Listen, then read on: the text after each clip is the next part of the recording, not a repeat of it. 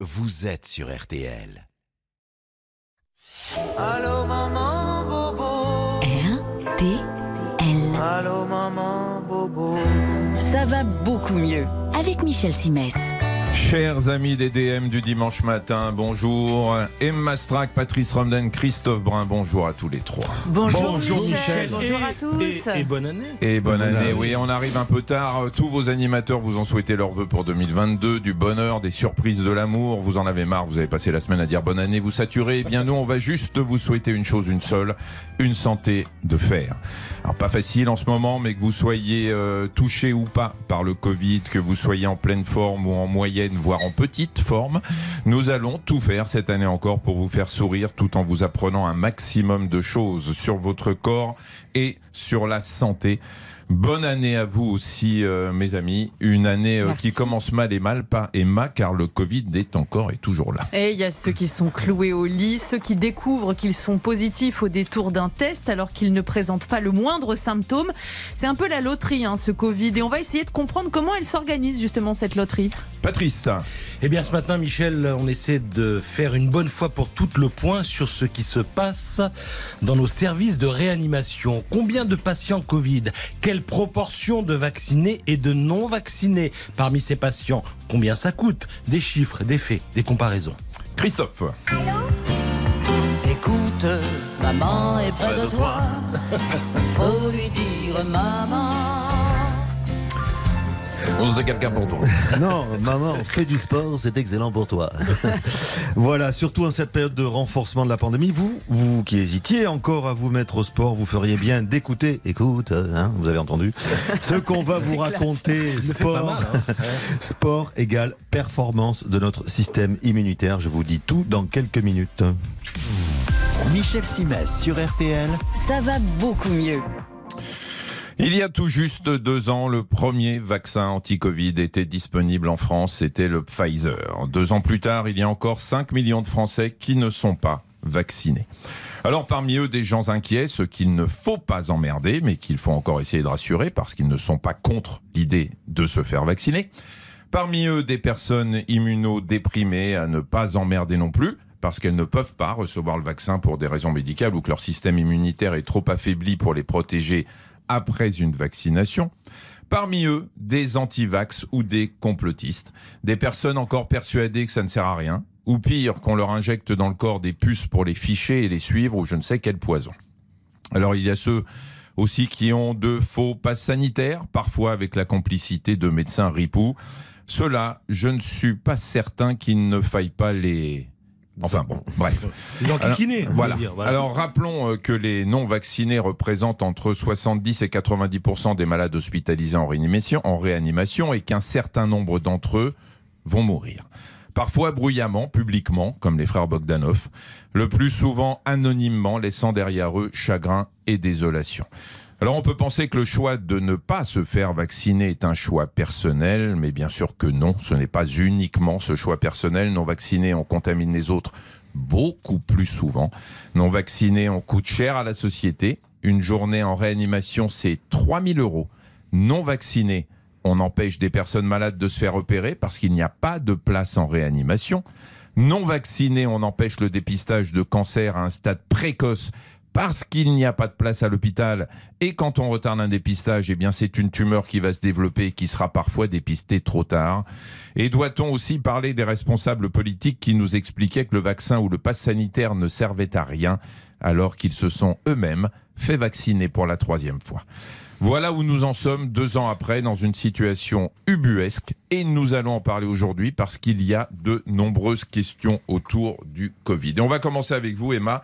On va parler des symptômes de ce Covid qui sont très variables comme on a pu le constater depuis deux ans. Oui, variable d'un individu à l'autre et variable dans le temps. Euh, là, par exemple, le variant Omicron semble donner des symptômes différents et moins violents que les précédents. Le nez qui coule, un peu de tout, mal à la gorge, mal à la tête, rien de bien méchant comparé aux atteintes respiratoires, notamment de Delta. Et est-ce qu'on sait pourquoi? Alors ça, c'est la vie des virus. hein. Ils mutent pour s'adapter. Là, avec euh, Omicron, le virus devient plus contagieux, mais la maladie moins grave, car ce variant a plus de mal à entrer dans les cellules pulmonaires. Et puis il y a aussi, et tout le monde le voit, hein, la grande variabilité des symptômes d'une personne à une autre. Euh, moi, par exemple, j'ai eu un, un rhume, euh, un peu de fièvre pendant euh, 48 heures. Euh, Patrice et Emma, je sais que vous avez aussi eu le Covid. C'était quoi vos symptômes, Emma? Moi, j'ai eu grosse fièvre, plus de 40 pendant deux jours, et puis j'ai eu des déformations de l'odorat. Ah oui. Oui, Vous- je sentais, avez- j'avais une odeur de vinaigre ou de chlore au fond du nez pendant Alors vous n'étiez pas allé à la piscine. Non, c'est ça. Alors comment ça se fait en fait? Est-ce qu'il y a des explications? Euh, alors, ça se fait encore une fois que c'est la vie des maladies virales. Enfin, pas sur cette odeur de, pas sur cette odeur, Odeur de, vinaigre, hein. Euh, sur le fait que les symptômes sont différents. En fait, ces maladies virales s'expriment différemment d'une personne à l'autre. Alors, si on prend les rhumes donnés par les rhinovirus, ça va s'exprimer par le nez qui coule chez les uns, quand d'autres auront mal à la gorge ou à la tête, et les derniers ne sauront même pas qu'ils ont attrapé un virus. Ce qui est nouveau avec le SARS-CoV-2, c'est qu'on dépiste massivement. Résultat, on sait que cer- certaines personnes le portent sans développer de symptômes. Euh, Pour préparer cette chronique, j'ai contacté le docteur Benjamin Davido, qui est infectiologue. Il me disait que pour la grippe aussi, il y a des porteurs asymptomatiques, comme euh, pour des bactéries type euh, streptocoque ou staphylocoque. Mais tant qu'on ne dépiste pas, bah, on ne le sait pas officiellement, évidemment. Alors il y a aussi des susceptibilités particulières et individuelles. Oui, tout à fait, et de plusieurs ordres. D'abord, il y a des risques par catégorie de population. Alors, les personnes âgées dont le système immunitaire répond moins bien, les personnes immunodéprimées, les personnes obèses déjà sujettes à une inflammation chronique qui peut s'aggraver avec le Covid. Ensuite, il y a des risques qui varient selon l'histoire de chaque personne. Euh, Celle qui a déjà eu le Covid et qui se réinfecte fera une forme plus légère parce que son système immunitaire reconnaît l'ennemi et fait bouclier. Deuxième cas, si vous avez par le passé été infecté par un autre coronavirus, le SARS-CoV-1, le 229E par exemple, vous serez probablement asymptomatique face à celle-ci. C'est ce qu'on appelle l'immunité croisée. Alors ça, vous ne le saurez jamais parce que si c'est le cas, le premier coronavirus que vous avez eu euh, aura donné des symptômes de rhume tout à fait banal et euh, vous n'avez pas été dépisté pour ça. Donc pour revenir au risque, on a parlé des groupes de population et des grands profils, mais il existe aussi des réponses variables d'un individu à l'autre. Bah ouais, d'ordre génétique. Et là, alors là, c'est la grande loterie pour ce virus, comme pour les autres d'ailleurs. hein. Prenons celui qui donne la gastro, le norovirus. Le docteur Davido me disait que 5 à 10 de la population y est insensible. Euh, C'est comme ça, c'est génétique. Il leur manque un récepteur du virus dans l'estomac, donc euh, elles ne font pas de symptômes. Même chose avec le VIH. Vous savez, on appelle contrôleur élite ces 0,5% de patients infectés qui maîtrisent le virus sans traitement. Alors, ils peuvent être porteurs et transmetteurs, donc c'est là où il faut quand même faire attention. D'où l'intérêt de la vaccination et dans cette grande loterie Covid, à la fois pour se protéger soi et pour protéger bien sûr les autres. Ben, on sait qu'elle limite le risque de faire des formes graves, comme pour la grippe. D'ailleurs, ceux qui font des symptômes malgré la vaccination ne devraient pas se dire le vaccin ne fonctionne pas cette année, mais je l'ai échappé belle, j'aurais pu faire une forme bien plus carabinée. Merci euh, Emma. Une petite brève, mon cher Patrice Euh, oui, un mot sur la vaccination des 5-11 ans. Depuis avant-hier, il faut l'autorisation des deux parents pour les faire vacciner. Jusqu'ici, il ne fallait qu'une seule autorisation. Alors maintenant, c'est deux. Annonce faite hein, cette semaine par le, le ministère de la Santé. Concrètement, au moment de la vaccination, un seul parent peut être présent, mais il doit avoir euh, une attestation sur l'honneur signée du second parent, attestation stipulant évidemment qu'il est d'accord. Cette mesure ne concerne euh, pas les 12-15 ans. En revanche, hein, pour eux, l'accord d'un seul parent suffit. Et puis, à partir de 16 ans, ben, on peut se faire vacciner sans accord parental. Christophe. Euh, oui, moi je suis tombé sur une petite news euh, d'un d'un copain euh, podologue. C'est qui une news on dit, on dit une news ou une news C'est une news. C'est une info, Alors, non, mais Une sur vanne. news. une Non, citation. un copain euh, podologue à qui une, une, cli- une cliente, une patiente vient dire docteur, j'ai j'ai des verrues peint la plante voûtaire. La... Oula, plan militaire. Euh, Voilà. Déjà, il fallait Donc, savoir où c'était. Exactement. Ouais. Voilà. Merci. Lui, lui, il a deviné où c'était, évidemment. Ah bah oui, Ah, mais bien moi Là, aussi. Il y a pire que ça, elle aurait pu dire la plante verte voûtaire. Ouais, Ah alors, oui, alors là, on aurait- ça aurait été terrible. Hospitalisation d'office. Euh, dans quelques instants, on se retrouve avec euh, Maître Capello, Patrice Romden, et on va se pencher ce qui se passe, sur ce qui se passe dans les services de réanimation. Michel Simès sur RTL. Ça va beaucoup mieux. RTL, ça va beaucoup mieux avec Michel Simès. Deuxième partie euh, de l'émission, Patrice, on va se pencher sur ce qui se passe dans les services de réanimation de nos hôpitaux en cette période de pandémie. Vous avez quelques chiffres et quelques stats à nous donner. Oui, vous connaissez la définition d'un statisticien, Michel? Euh, Enfin, précisément, non. Bah Un statisticien, c'est quelqu'un qui vous explique que si vous avez la tête dans un congélateur et les pieds dans une chaudière, eh bien vous vous sentez à peu près bien. Alors Ah, pourquoi c'est- c'est Validé par le petit Robert. Euh, pourquoi je vous donne cette définition censée vous arracher un sourire? Eh bien, c'est parce que quand on parle statistique, il est assez facile de présenter les choses de manière partielle, donc partiale, et ce, avec la plus parfaite euh, mauvaise foi. Alors, c'est sympa de nous prévenir, mais qu'est-ce qui me prouve que vous, vous serez de bonne foi Absolument rien. D'ailleurs, je serai à votre place, je me méfierai de moi-même, Michel. Mais bon, trêve de plaisanterie, je vais quand même tenter d'être le plus factuel possible. Je précise, en préambule, que je vais vous parler des personnes âgées de plus de 12 ans. En France, 90% de la population est vaccinée avec au moins deux doses. Donc, 10% de la population n'est pas vaccinée. Si le vaccin ne servait à rien, on retrouverait ces proportions dans les services de réanimation. Sur 10 personnes en réanimation, on en aurait 9 vaccinées et une non vaccinée. Or, ce n'est pas le cas. C'est même quasiment l'inverse. En réanimation actuellement, sur 10 personnes, 2 seulement sont vaccinées et 8 ne sont pas vaccinées. Ça, ce sont des faits. Alors, comment s'y prennent ceux qui contestent ces chiffres et qui ont défilé hier dans les rues de France Alors en fait, ils entretiennent volontairement, j'imagine, la confusion entre les patients qui sont admis à l'hôpital et ceux qui sont admis en réanimation. Et en réanimation, c'est plutôt là qu'on meurt. hein. Alors, euh, c'est vrai que quand on regarde les admissions à l'hôpital, les proportions sont un peu plus équilibrées. Alors que, je le rappelle, la population des non-vaccinés est neuf fois moins importante que celle des vaccinés. Donc, Très objectivement, il n'y a pas photo. Ce que nous enseignent les chiffres est incontestable. Le vaccin protège des formes graves, voire mortelles de la Covid, celle qui vous envoie en réanimation. Alors, parlons maintenant du coût de tout ça en partant euh, d'un chiffre. 3000 euros, c'est ce que coûte au minimum et au grand minimum une journée en réanimation. Alors, il y a actuellement 3665 patients en réanimation. À 3000 euros de dépenses par patient, la facture est de 11 millions d'euros par jour. Si toute la France était vaccinée, et en me basant sur le taux de personnes vaccinées qui finissent en réanimation, il y aurait 814 patients en réanimation et non pas 3665. J'ai fait le calcul le plus honnêtement possible, hein. c'est une simple règle de 3. Et la facture quotidienne, du coup, euh, au lieu d'être de 11 millions, serait d'un peu moins de 2 millions 5. Alors, je sais bien que les médecins soignent tout le monde, hein, serment d'Hippocrate oblige, mais euh, quand même, j'ai euh, j'ai quand même noté que, que des voix s'élevaient pour poser la question du coût des soins fournis euh, aux non-vaccinés. Euh, ce coût diminuerait en tout cas si tout le monde était vacciné. Et sans compter, Patrice, que les patients non vaccinés restent en réanimation plus longtemps Alors, que les patients vaccinés. Alors ça, c'est une donnée que je n'ai même pas prise en compte, euh, mais qui effectivement aggrave l'impact des non-vaccinés sur la situation sanitaire et financière. Il y a un autre coût, Michel, vous y faisiez allusion en, en préambule à, à cette émission, et celui-là, il est difficile à évaluer financièrement et humainement.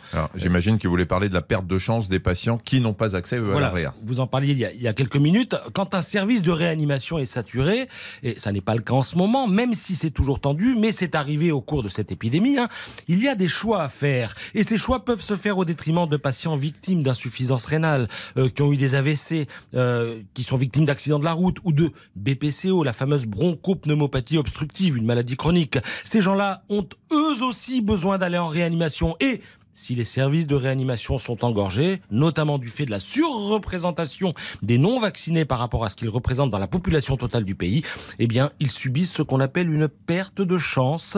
Leur espoir de guérison est diminué et ça, ça fait partie des dégâts que l'on observera à long terme, bien après que la pandémie aura disparu. Christophe. Oui, j'en profite. Vous savez ce que disait Churchill sur les statistiques? Il disait Je ne crois aux statistiques que lorsque je les ai moi-même falsifiées. Voilà. Très, très lucide. Je voudrais vous lire euh, un extrait d'une tribune parue dans le journal du dimanche, dimanche dernier. Pour éviter le constat quotidien des réanimateurs accueillant chaque jour des patients arrivant dans un état de détresse, regrettant amèrement leur décision inconsciente de ne pas se faire vacciner, il serait bon de conseiller systématiquement à toute personne adulte refusant de se faire vacciner de rédiger des directives anticipées pour dire si elle souhaite ou non être réanimée en cas de forme grave de Covid. Une personne revendiquant le libre choix de ne pas se faire vacciner ne devrait-elle pas assumer en conséquence son libre choix de ne pas se faire réanimer. Fin de citation. Ces propos, on les doit à un professeur émérite au CHU de la Pitié-Salpêtrière à Paris. Auteur du manifeste pour la santé 2022 chez Odile Jacob, le professeur André Grimaldi. Professeur, bonjour. Bonjour. Vous exprimez euh, à travers euh, vos propos l'opinion de très nombreux médecins aujourd'hui, hein, pas seulement des réanimateurs qui sont épuisés, on en a parlé même cette semaine dans la matinale d'Yves Calvi. Euh, pour vous, un malade qui a sciemment décidé de ne pas se faire vacciner ne devrait pas pouvoir bénéficier de soins, notamment parce que ça représente une perte de chance pour les autres? Non, non, pas du tout. Par contre, le but de la tribune, c'est de mettre face à ses responsabilités et ses contradictions. Hein. Euh, il est évident que qu'est-ce qui se passe euh, Vous n'avez aucun symptôme, vous vous sentez bien, vous dites ça n'arrivera qu'aux autres, euh, je suis contre le vaccin, ça sert à rien, c'est dangereux. Et puis vous attrapez une forme du Covid. Et tout d'un coup, si vous vous mettez à, manquer d'oxygène, à suffoquer, vous changez d'avis brutalement, vous dites au secours. ça, finalement, c'est une contradiction très humaine. Hein. quand on, quand tout va bien, ben, on fait des choses assez déraisonnables. Et puis quand le corps se met à parler, quand vous avez des grandes douleurs, quand vous étouffez, alors là vous dites euh, vite, vite, vite, au secours. Hein. Donc euh, il s'agit de placer euh, ces personnes qui, informées volontairement, ne veulent pas se faire vacciner face à leurs contradictions. Et puis il faut les mettre aussi face, comme vous l'avez dit tout à l'heure, à leurs responsabilités. Hein. Leur, leur, liberté, elle est payée par l'absence de liberté des autres. Hein.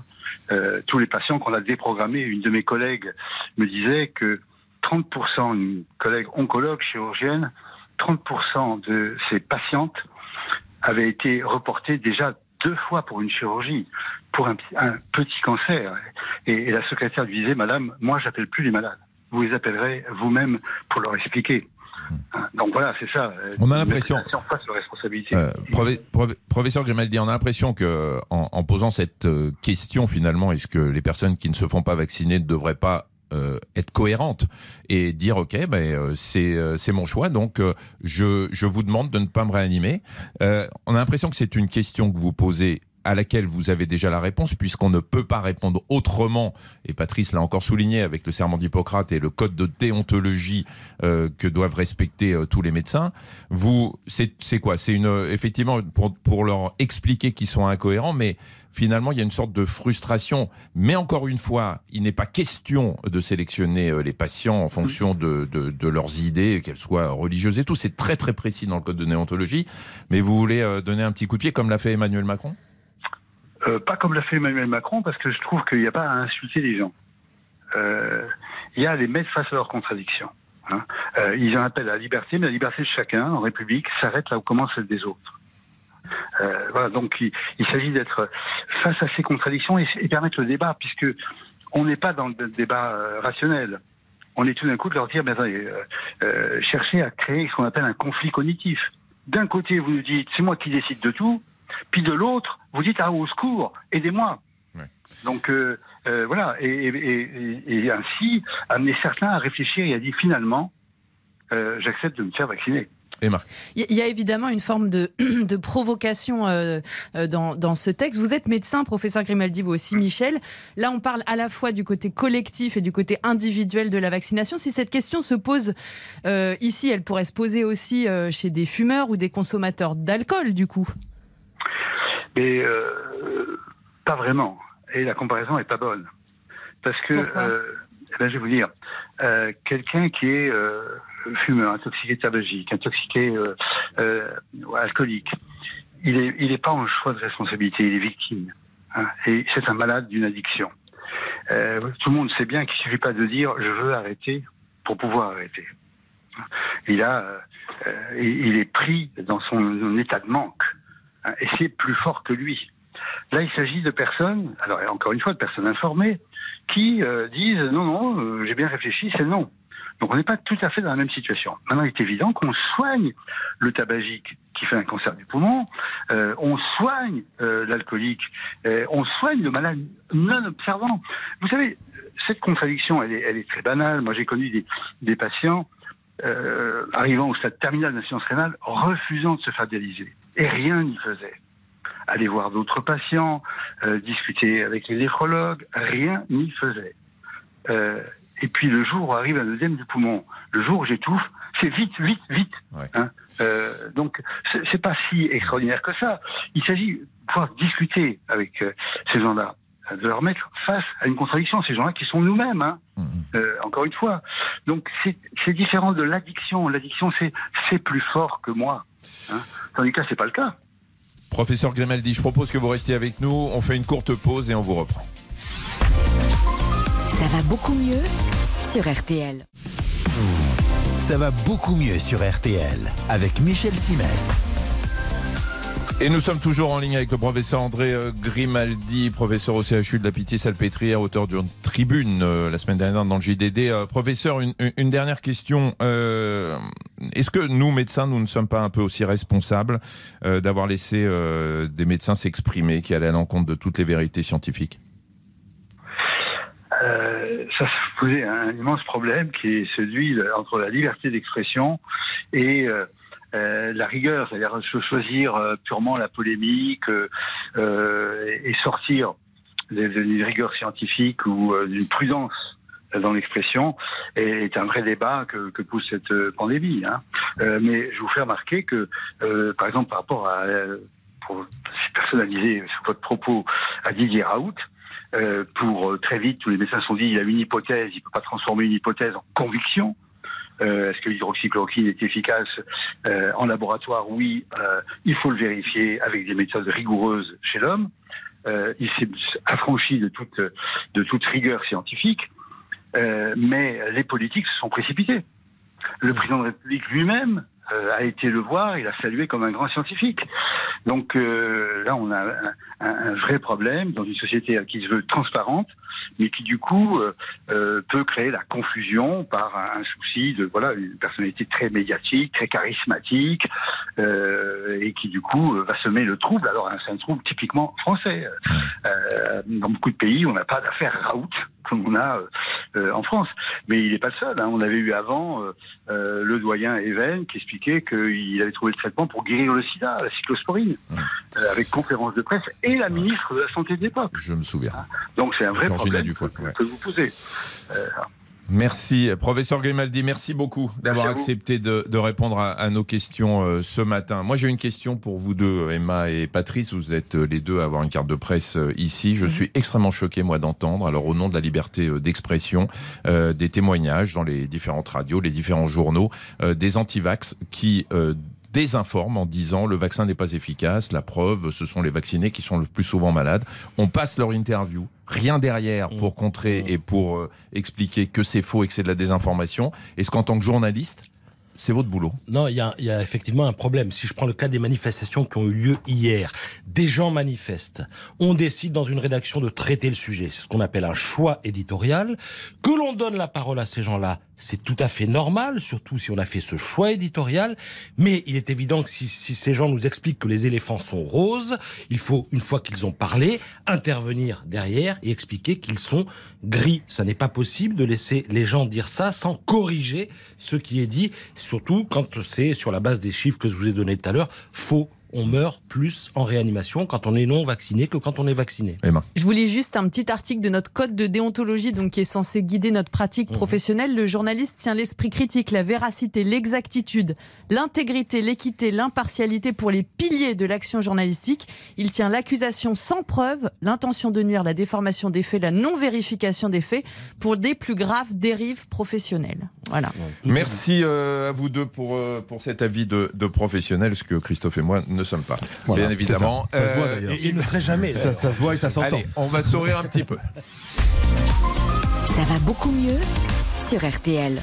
Bon, parce qu'il y a le Covid, mais il y a Ah aussi ce moment Ah, on va tant jouer. attendu. Il y a- il y a on va jouer, effectivement, les amis. on va jouer. On va jouer avec Sam. Bonjour Sam. Vous êtes euh, chargé de com, vous avez 25 ans, vous habitez euh, Paris et vous allez jouer Sam pour euh, un séjour pour deux personnes à Valoir, Galibier en Savoie, pour une semaine de ski et de détente à deux pas du col du Galibier. C'est- 73. C'est pas mal ça. Ouais. Ça, il y longtemps. Oui, mais pour ça, pour ça, Sam, il va falloir répondre à une question. Et je peux vous dire qu'aujourd'hui, c'est pas simple. Ah. L'histoire que je vais vous raconter se passe aux urgences d'une petite ville dont je tairai le nom, un soir, à l'hôpital, arrive un homme d'une trentaine d'années avec euh, euh, la verge, c'est comme ça qu'il faut l'appeler, ensanglantée. Bon. Dans son sillage, du monsieur, pas de la verge, débarque une jeune femme qui, elle, présente des traces de brûlure sur l'épaule et des hématomes sur le visage. Visiblement, l'homme et la femme se connaissent. Ma question est la suivante. Que s'est-il passé? Trois versions, Patrice. Alors, en fait, l'homme était en train de faire des crêpes quand sa petite amie s'est enhardie à lui proposer, non, on va dire une petite douceur, si vous voyez ce que je veux dire, Sam. Alors évidemment, il a accepté, Sam aucun très homme bien, ne refuse. hein.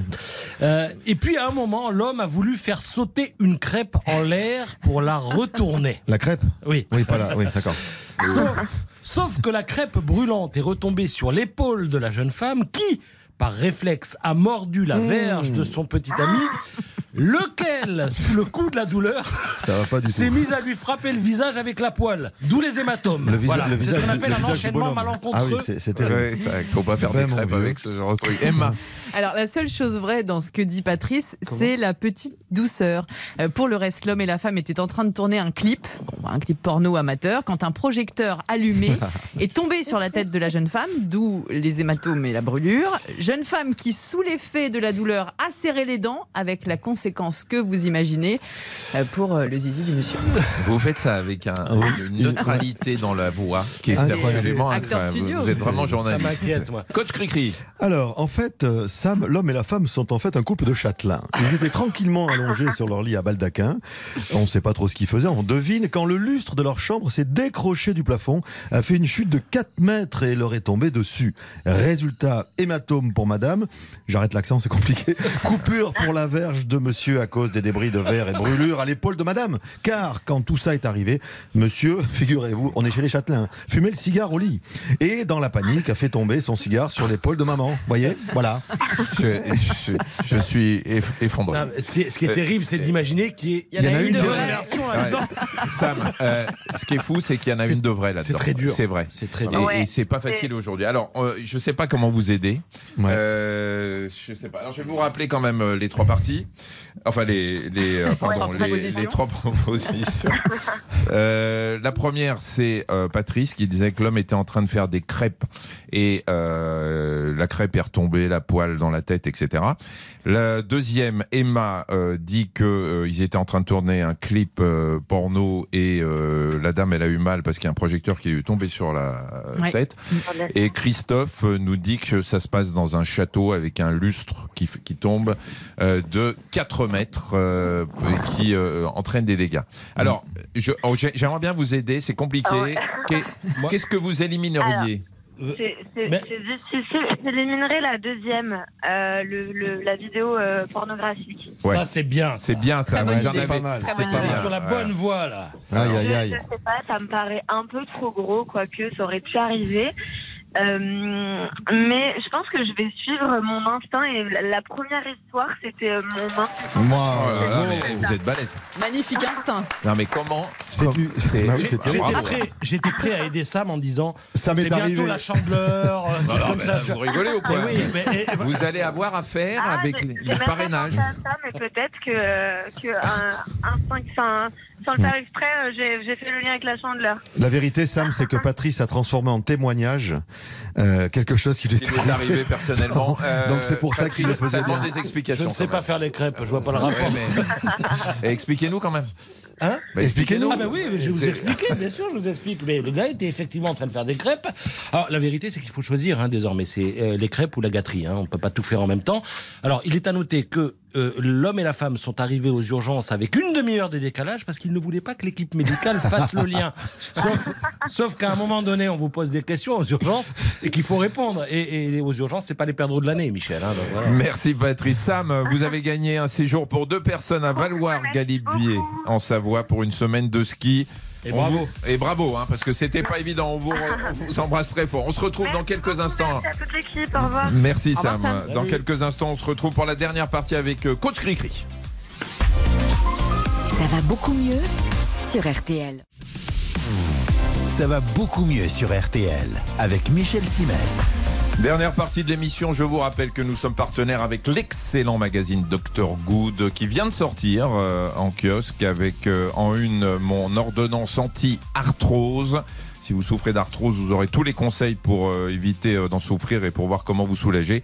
Et puis des applis qui vous aideront à retrouver le sommeil. Coach Cricri. Oui. Aujourd'hui, on va vous expliquer comment la performance immunitaire peut être boostée par l'activité physique et le sport. Oui, tout à fait. Et c'est ce qui a été vérifié. Euh, on sait qu'un exercice d'intensité modérée à élevé, c'est important, il faut faire un petit peu d'effort quand même, a pour effet de stimuler le système immunitaire. On l'a beaucoup dit, on l'a beaucoup entendu.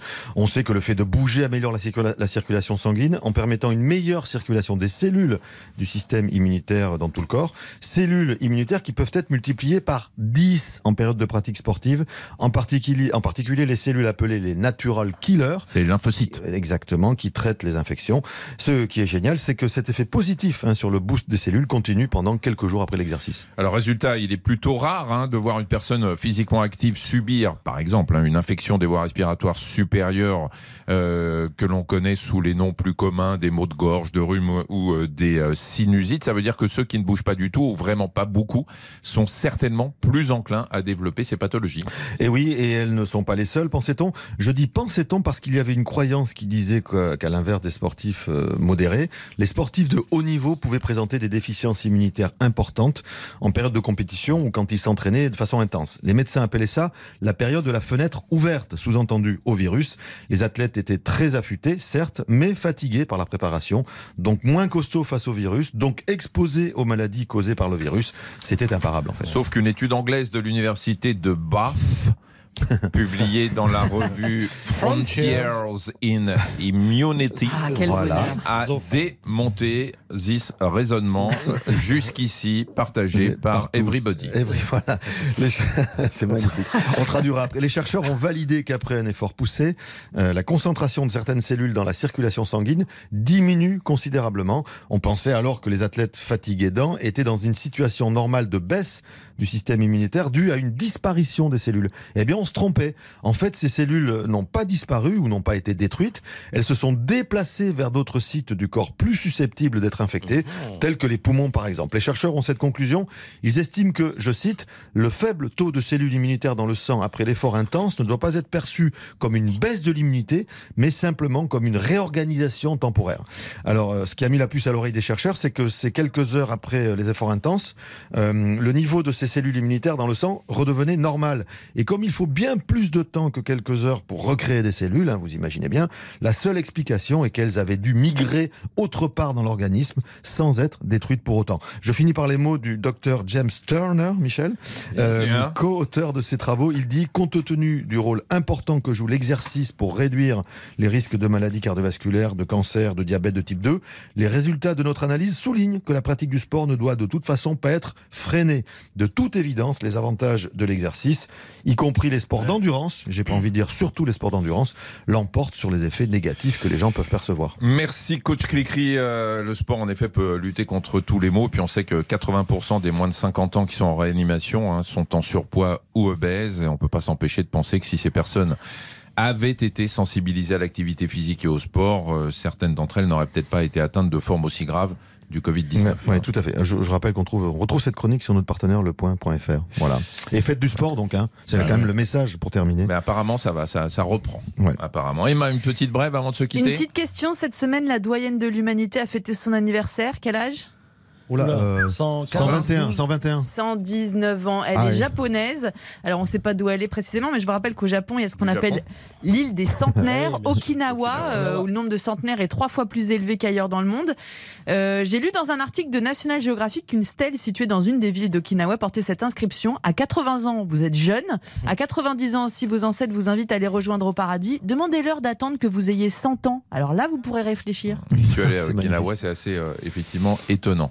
Vous en foutez, mais je voulais te vous le dire. Mhm. Patrice, Un, un mot sur le masque FFP2. Son niveau de filtration est supérieur à 90% hein, face aux variantes Delta et, et Omicron. Alors beaucoup de personnes optent pour ce type de masque. On le voit fleurir partout. Et les pharmacies sont en rupture de stock. Ce qui fait que les gens se tournent vers Internet. Mais attention aux normes. Il faut vérifier que les masques affichent les symboles FFP2, NF comme norme française. EN 149 Oula. EN149 ou alors N95 ou KN95. Bah oui, c'est l'équivalent.